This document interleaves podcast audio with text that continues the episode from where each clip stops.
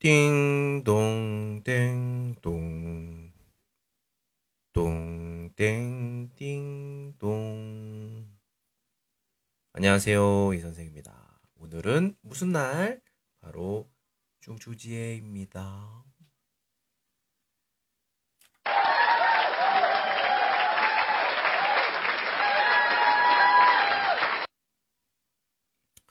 네. 사실은 어제 녹음을 했어요. 한 30분 동안 계속 이야기를 했는데, 음, 하늘이 도와주신 건지 좀 안 좋은 얘기를 좀 했었는데, 아, 내가 녹음 버튼을 잘못 눌러가지고 다 날아가 버렸습니다. 예, 괜찮아요. 오늘 내용과 좀 관련이 좀, 어, 그렇습니다. 예. 오늘은 43일입니다. 43일. 매일매일 해야 되는데, 이게, 어, 제일 큰 문제는 제 목, 목 문제가 있었고요. 예. 어, 요즘 어떻게 지냈어요? 뭐, 똑같습니다. 예, 똑같습니다. 똑같이 지냈고, 음, 여러분들 많은 사랑을 해주셨으면 좋겠습니다. 예. 과연 49일이 지난 제가 어떻게, 아, 43일이 지난 제가 어떻게 될지 굉장히 기대가 됩니다. 기대가 돼요. 기대가 돼. 기대가 된다고 생각해요. 예. 어, 오늘은 학교 얘기 좀 해볼게요. 학교. 학교. 예. 아까, 아까는 이제 그 추석이었는데도 아침에 좀 3시간? 3시간 정도 그 수업을 좀 했어요. 인터넷 수업. 예. 인터넷 수업을 했는데, 음, 학생들 수준이 생각보다 좀 많이 안 좋은 것 같더라고요. 네, 그래서 제가 항상 참 열심히 하세요 이렇게 얘기를 하는데 듣는 친구들이 없는 것 같아요. 항상 제가 얘기합니다. 제 말을 안 들어요. 제가 말을 안 들어. 이제 뭐라고 하냐 제가 아 좀 제발 좀 제 말을 들으면 어디든지 어떤 대학이든지 보내줄 수가 있어요. 우론 첨어다시 또능 진취. 이 거짓말이 아니거든. 떨어지는 거는 자기 실력이 안 좋아서 그러는 거야. 100% 된다고. 100% 진짜 100%. 아무도 안 믿는데 저는 제 말을 들었던 잠깐이지만 제 말을 들었던 글을 못 읽는 친구를 대학교에 보냈습니다. 혹시 저는 이런 사람이에요. 대단하지 않나요? 예?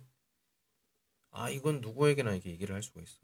학교에서 모두 포기했는데 그 친구를 내가 대학에 보냈어.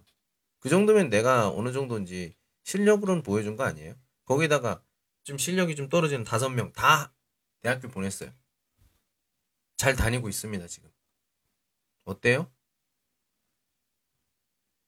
결과로 보여줍니다. 결과로 보여줘요. 예. 결과로.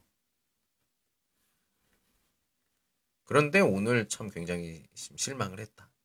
그러면서 오늘 주제를 학교로 정해서 하고 있습니다. 자, 오늘부터 시작부터 해보도록 하겠습니다. 교실에서 식사를 해도 되나요? 교실에서 식사해도 되나요? 당연하지. 당연하지 않아요? 그 프랑스를 아시나요? 프랑스? 프랑스는 음, 식사에 굉장히 진심인 나라입니다. 요리에 굉장히 진심인 나라야. 좀, 어, 유럽에 있는 그 사람들, 나라 사람들 중에서는 좀 약간 야만적인 그런 게 있긴 하지만, 요리에 관해서는 굉장히 진심인 나라입니다. 그래서 이 사람들은 사무실, 사무실에서 음식을 먹으면 안 돼요. 사무실에서, 사무실에서 음식을 먹게 되면 벌금을 내야 합니다. 재미있죠? 재미있죠. 예. 저도 그렇게 생각해요. 굉장히 재미있다고 생각해요. 예.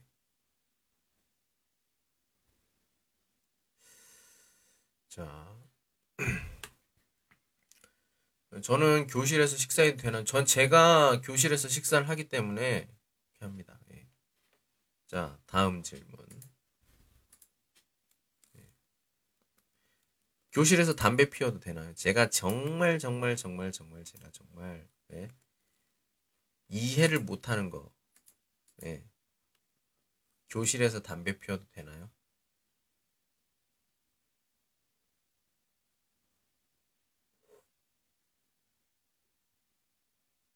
음, 이게 된다고 생각하세요? 근데 이걸 된다고 생각하는 애들이 있어. 교실에서 전자담배를 피우는 애들이 있어요. 내 그걸 보는 즉시 그냥 책을 막 던져버리려고 하다가 자기가 안 한다고 하니까 그랬어요. 여자 학생이 하나 있는데 첫 번째는 녹음 두 번째는 담배. 세 번째는 학교에서 제가 이렇게 했으면 좋겠다는 것에 반기를 들었어요. 세 번. 쓰리아웃입니다. 어쩔 수가 없어요. 예. 어쩔 수가 없습니다. 참, 그만큼 저는 담배에 굉장히 엄격합니다. 예.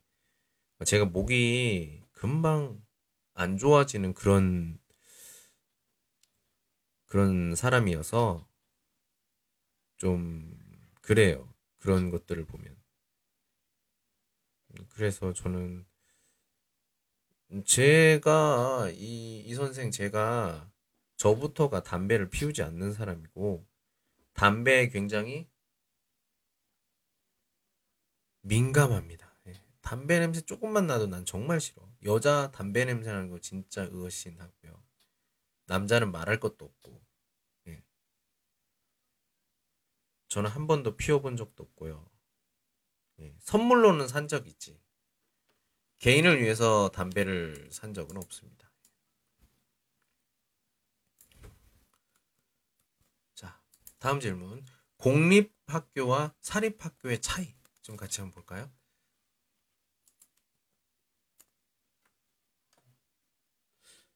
공립학교. 그러니까 공립학교의 장점은 좀 학비가 좀 싼 것에 있죠. 그리고 그 나라에서 하는 거기 때문에 선생님들이 공무원처럼 그렇게 학교가 아니라 나라에서 이렇게 돈을 받게 되는 거고. 사립 같은 경우에는 어떤 이사장 이라는 그런 것들이 있어가지고 그 학교에서 지원을 해주는 그런 회사라든지 아니면 어떤 법인이라든지 이런 큰 교육을 이렇게 하는 어, 곳에서 만든 학교들이죠. 이거는 회사원들이랑 거의 비슷하죠, 선생님들이. 예, 그래서 학교 말을 좀 잘 들어야 되고, 뭐, 그렇습니다. 예. 그래서 그 보면은 여기 좋은 점과 나쁜 점 이렇게 얘기할 수 있는데, 사립학교 같은 경우에는 공립학교에 비해서 제가 제 생각에는 좀 실력이 좀 좋을 것 같다는 생각이 들어요. 왜 그러냐면, 공립학교, 그러니까 국립, 공립은, 어, 공무원이랑 거의 비슷하기 때문에 철밥통이지. 예, 이상한 것만 안 하면은 그냥 계속 있을 수 있지만 사립 같은 경우에는 뭐 사이가 안 좋다든지 예, 아니 보통 그 능력이겠죠. 예. 실력이 이렇게 좋지 않으면 어, 이렇게 그 사립 학교에서 잘리거나 하는 경우도 있을 것 같아요. 그리고 사립은 좀 더 애정이 있죠. 애정이 있다는 말은 좀 뭐랄까요? 그러니까 어떤 업 기업이나 기업이나 어떤 법인에서 이렇게 하는 거기 때문에 좀 애정이 있지만 나라에서 하는 것들은 그냥 나라에서 뭐가 좀 부족하다 이러면은 나라에서 돈을 주고 하니까 그만큼의 어떤 애정이나 이런 건 좀 없을 것 같다는 생각이 듭니다. 예. 학비가 부족했던 경우에는 당연히 당연히 그 나라에서 하는 대학교라면 국립대학교 이런 곳에 가겠지. 예. 근데 그런 것들 중에서도 좋은 학교도 많아요. 대학교 같은 경우에는. 예. 왜냐하면 학비가 싸기 때문에 좀 집안이 어렵고 공부를 잘하는 학생들 같은 경우 그쪽을 택하는 경우가 많이 있죠. 자, 교복 이야기 좀 해볼까요? 교복? 교복을 입었습니까? 네, 교복. 저는 교복 세대예요. 네. 교복. 중학교 때, 고등학교 때 교복을 입었습니다. 처음 교복을 입었을 때가 생각나요. 중학교 때. 중학교 때 처음 교복을 입었을 때, 와, 내가 신사가 된 느낌? 근데 거울을 안 봤을 때, 거울을 보고 나니까 까까머리에 나보다 큰, 한참 큰 그런 교복 마이, 이런 것들 입고 회색 바지에 예, 이렇게 다녔을 때 정말 그때는 뭐 패션이나 이런 거에 대해 잘 몰랐어요. 지금도 모르지만 음, 뭐 그렇습니다. 그래가지고 저 같은 경우에는 와 교복을 처음 입었을 때 음, 내가 좀 컸구나 이런 생각을 좀 했었어요. 아 이게 좀 멋이 없네 이런 게 아니라 모두 다 그렇게 똑같이 입었기 때문에 뭐가 좀 멋있다 뭐가 안 예쁘다 이런 것들은 뭐 힙합처럼 입느냐 아니면 힙합처럼 입어가지고 막 걸레처럼 막 끌고 다녀야 되냐 아니면 뭐 다른 것들 우리가 생각해 보면서 생각해 보면 음, 조금씩 조금씩 다르게 입었던 것들이 좀 있었던 것 같아요. 예, 바지를 좀 줄여서 입는다든지 아니면 힙합처럼 막 질질 끌어서 걸레, 걸레처럼 막 다 찢어지고 엄마한테 혼나고 막 그런 경우가 있었다든지 아니면 셔츠를 바지 바깥으로 이렇게 빼가지고 입는 그런 것들 예. 이런 것들이 많이 있었어요. 뭐 학생 학생과 선생님들이 굉장히 그 싫어하긴 했었지만 아무튼 그것도 좀 저는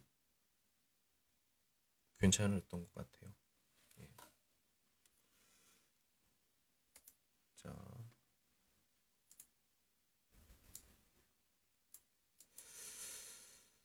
음, 선생님들이 일찍 수업을 끝내나요? 어, 일찍 수업을 끝내요? 저는 일찍 수업을 끝내지 않아요. 정시에 끝내거나 조금 넘거나 이렇게 해요. 친구들이, 여기 학생들이 어떻게 생각하는지 모르겠어요. 저만 그렇게 생각하나요? 나는 학생들이 저를 저와 같이 많이 이, 야기를 하면서 저와 같이 이야기를 하면서 좀 많이 좀 뭐랄까요? 많이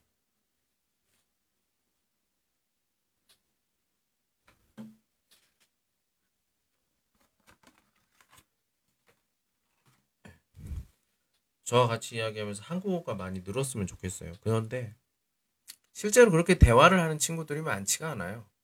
어, 왜 그런지 나도 잘 모르겠어. 한국어로 대화요. 한국어로 대화.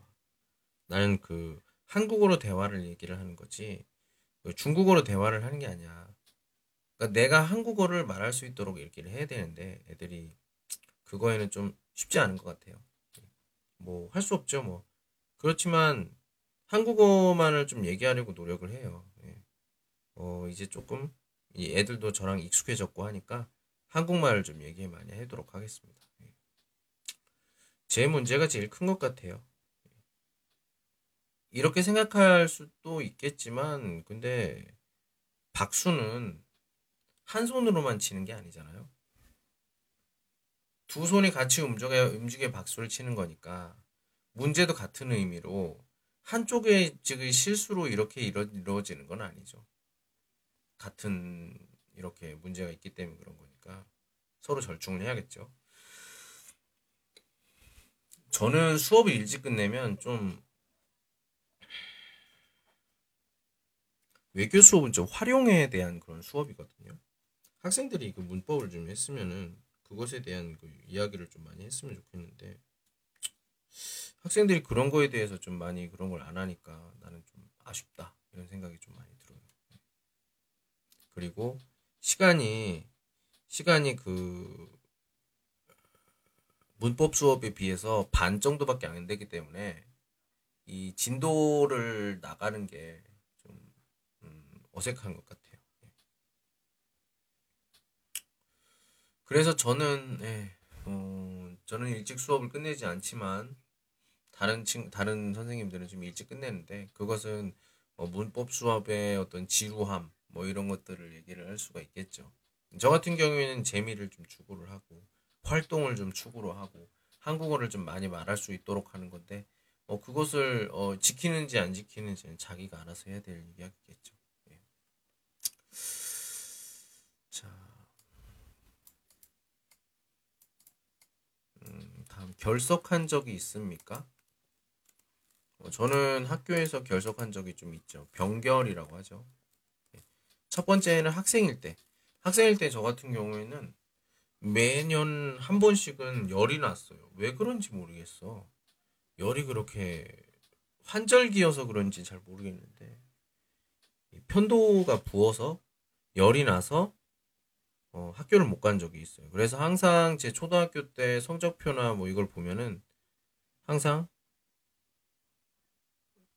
그게 있어요. 그 병결. 아파서 게. 예. 참 그런 거 보면은 좀 제가 아, 모두 다 이렇게 매일매일 뭔가를 하고 하는 게 굉장히 저한테는 굉장히 힘든 거라는 걸 알고 있어요. 중간중간에 보면 제가 힘들게 뭐 이렇게 하다가 끝나거나 뭐 이런 중간에 못 하거나 그런 경우가 되게 많았었는데 제발 좀 그런 것들이 좀 없었으면 좋겠다 생각이 들지만 좀 마음대로 되는 게 아니죠. 또. 예. 에휴, 뭐 그렇습니다. 예. 학생들이 결석을 한 적은 좀 있죠. 어떤 학생들은 저랑 막 싸우고 나서 제 수업에만 안 들어오고 예, 다른 수업맨 들어오고 뭐 그런 친구들이 있어요. 뭐 자기가 그렇게 만든 거 아니겠습니까? 예. 숙제 안 해와요. 태도가 안 좋아요.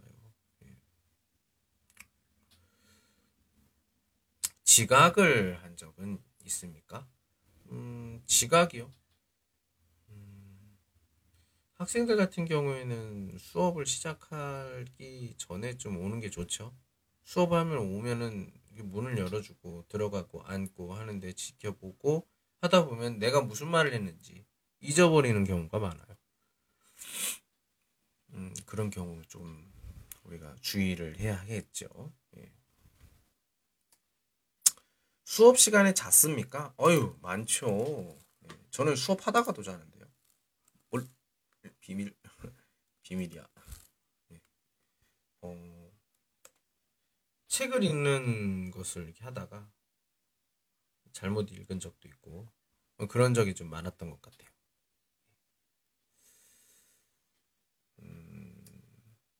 숙제. 얼마나 많은 숙제를 냅니까? 음,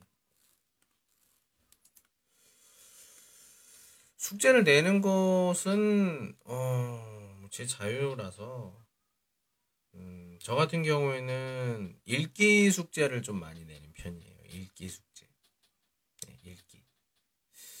어, 항상 얘기를 하는데 음, 잘 안 들어요. 예. 역시 마찬가지로. 어, 자기 주도 학습의 중요성을 제가 계속 얘기하고 있습니다. 도대체 자기 주도 학습에 대해서 잘 아는 사람이 왜 없을까? 참, 이게 참 아쉽단 말이에요. 예. 좀 제발 좀 자기 주도 학습을 좀 이해하고 자기 주도 학습을 좀 했으면 좋겠다 생각이 들어요. 그러면 숙제를 할 필요가 없어. 왜? 내가 부족한 게 뭔가 알고 그것에 대해서 보충을 하기 위해서 하는 게 바로 공부고 학습이니까. 진정한 자기, 자기 주도 학습은 내가 무엇을 못하는지를 알고 나서 하는 거죠. 그것을 이제 선생님에게 물어보든지 아니면 선생님이 있는 곳에서 활용을 해서 어, 이거 틀렸어. 이게 아니야. 그러면은 그걸 참고로 해서 집에서 혼자 공부하면서 하고 또 어려운 것은 선생님에게 물어보고 이게 계속 돼야지 굉장히 실력이 많이 늘고 효율이 높고 이런 건데 어, 뭐 그렇지 않으니까 뭐 할 수 없는 거죠. 예. 그래서 저는 이런 형식적인 그런 숙제를 별로 하지 않아요. 거의 내지 않아요. 만약에 진짜 하고 싶다면은 혼자 자기가 하든지 아니면 선생님 이걸 좀 알려주세요 이렇게 얘기를 하겠지. 아니면 숙제를 내주세요. 예.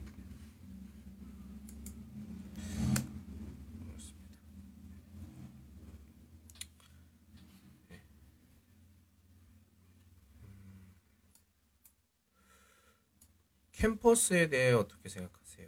캠퍼스. 캠퍼스. 저는 캠퍼스 하면 생각나는 게 우리 오늘 학생들과 얘기할 성균관대학교 뭐 이렇게 얘기를 했었는데 요즘에는 다음 주면은 성군 성균관대학교에 그겁니다. 말하기 시험인데 음,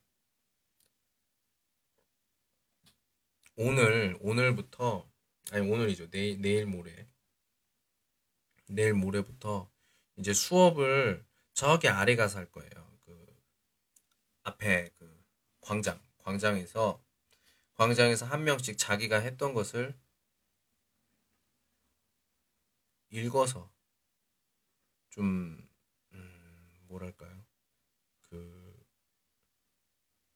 내가 좀 못했던 거 어려웠던 거 첫 번째가 뭐냐면 긴장하는 거예요 사람들이 긴장 그 긴장을 좀 없애야 되거든요 긴장감을 긴장감을 없애는 방법은 여러 가지가 있는데 여러 사람들 앞에서 말을 해보는 것이 좀 더 좋을 것 같아요 이 여러 사람들 앞에서 말한다는 것은 모르는 사람들 앞에서 얘기를 하는 거겠죠. 다 아는 사람 앞에서 하면 그거는 뭐 아무 소용이 없지. 불특정, 불특정 다수가 있는 곳에서 음, 하는 발표, 말하기는 어, 자기의 어떤 음, 마음이나 이런 것들을 좀 강하게 해주는데 도움이 될 거라고 생각해요. 어, 물론 그 이것에 뭐 동의하지 않는 사람도 있겠죠. 예, 동의하지 않는 사람은 같이 가지 않을 거예요. 예, 동의하는 사람만 이렇게 같이 내려가서 어, 해보려고 합니다. 예. 어, 이게 쉽지 않은 게 될 수도 있어요. 반발도 많고 하겠는데, 어, 지금 오늘 이렇게 얘기를 해봤던 학생들의 어떤 말하기 어떤 목소리나 어떤 발음이나 표현이나 이런 것들이 제가 생각했던 것보다 그렇게 뭐 대단하다라고 생각을 하지 못했어요. 예. 그렇기 때문에 저는 이 학생들이 이 대학 캠퍼스에 가고 싶으면은 제 말을 들어야 된다고 생각합니다. 뭐 제 말을 듣기 싫으면 안 하면 돼요. 예. 간단하죠.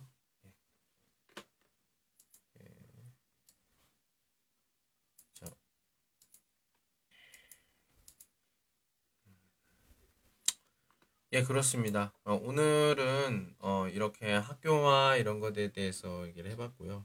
오늘은 중초지 예, 추석입니다, 여러분들. 잘 보내고 계신가요? 예, 저는 이제 좀 옛날에 비해서 입맛이 좀 많이 없어진 것 같기도 하고요. 아니면 점심에 많이 먹어서 그런지 모르겠는데 어, 지금 룸메이트가 좀 만들긴 했는데 제가 많이 먹질 못했어요. 예.